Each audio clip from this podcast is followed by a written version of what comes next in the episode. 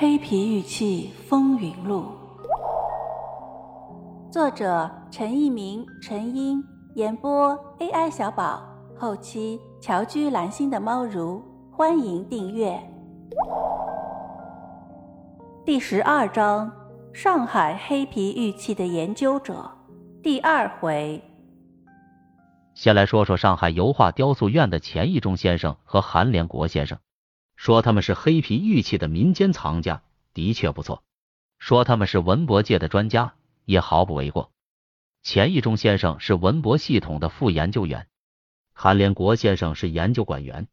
实际上，了解他们的上海艺术圈子和收藏圈子，都把他们看成我国油画鉴定的权威人士。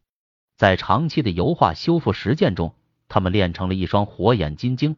对于我国近代和现代艺术史上的油画作品来说，他们的判断往往左右着拍卖公司的业绩。笔者曾经在一次走访中耳闻目睹他们对手中正在修复的刘海粟油画《雍和宫》做了详细的点评。在场的一位年轻的成功人士聆听了他们的介绍后，在拍卖时以数百万元的价格把这幅《雍和宫》收入囊中，以致我的一个好友懊悔没有准备更为充裕的资金。在他们的客户群体中。有曾被评为我国十大画廊的东海堂，有著名的油画家陈丹青，有政府机构的重大项目。写下这些，好像在炫耀他们的艺术经历，似乎和黑皮玉器的收藏和鉴赏毫无关系。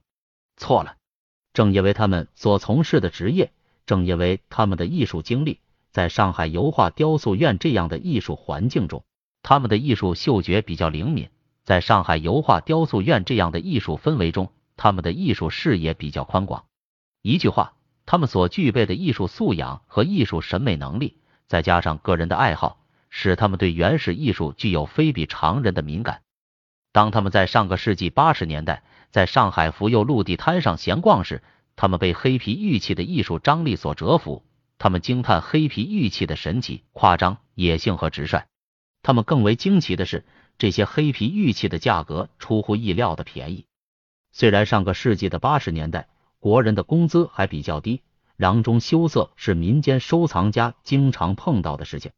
然而，黑皮玉器的价格却是当时的韩钱两人完全可以接受的。这些二十几公分的黑色雕塑成了这两位家中的摆设，也成了他们在上海油画雕塑院最好的话题，吸引了上海不少的画家和雕塑家，把眼光注视这些谁也说不清楚的黑皮雕塑品。谁能说得清楚？那个时候，百越先生的文章还没有发表，陈一民先生也一样在福佑路上闲逛，韩国的金先生还在听日本老人讲故事，韩前两位却已经埋头钻研，想要把黑皮雕塑搞清楚。当然，他们并没有想到，要完成对黑皮雕塑的研究是一个庞大的系统工程，它不仅是文物和考古领域里的事情，也和物理、化学。人类学、历史学、地理学，甚至和气象学都有关系。他们第一个想法是要搞清楚黑皮雕塑究竟是什么材料做成的。我们现在讲黑皮玉器，不管是支持者还是反对者，都已经十分顺口。但是早先大家并不知道这些黑不溜秋的雕塑是玉器。一开始，人们都把它当做石头，因为其质地较硬，比重又很大。人们甚至怀疑它或许是天上掉下的陨铁。想到陨铁，那就更不可思议了，因为陨铁在自然界存在的数量要大大小于石头或者玉。陨铁的黑皮雕塑，其研究价值也就更为可贵。是不是铁是最好测定的？用磁铁一吸，答案就出来了。这也许是黑皮雕塑最容易做的实验。这些看似实质的黑皮雕塑里面究竟是什么材料呢？钱韩两人做起了实验，他们先用水来浸泡，几个月的实验没有结果，然后他们又用酸来浸泡，从草酸到王水，他们使用了各种配方，终于发现，在酸的作用下，黑皮会去掉而露出里面的颜色。经过多次的实验，他们欣喜的发现，黑皮雕塑的材质居然是玉，有绿色的玉、黄色的玉、白色的玉，有的玉质晶莹润洁，十分惹人喜爱。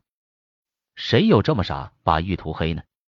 这就牵涉到一个在黑皮玉器讨论中最为根本的原因：什么是黑皮？黑皮究竟是什么物质？它又是怎样粘附在玉器表面的？二零零三年十一月，钱义中和韩连国两人的著作《红山古玉》出版了。他们对红山玉器的器型、工艺和材质做了认真的探讨，特别是书中发表了不少黑皮玉器的图片，让读者第一次在出版物中领略了黑皮玉器的风采。听友你好，本节就到这里了，喜欢请订阅哦，下节更精彩。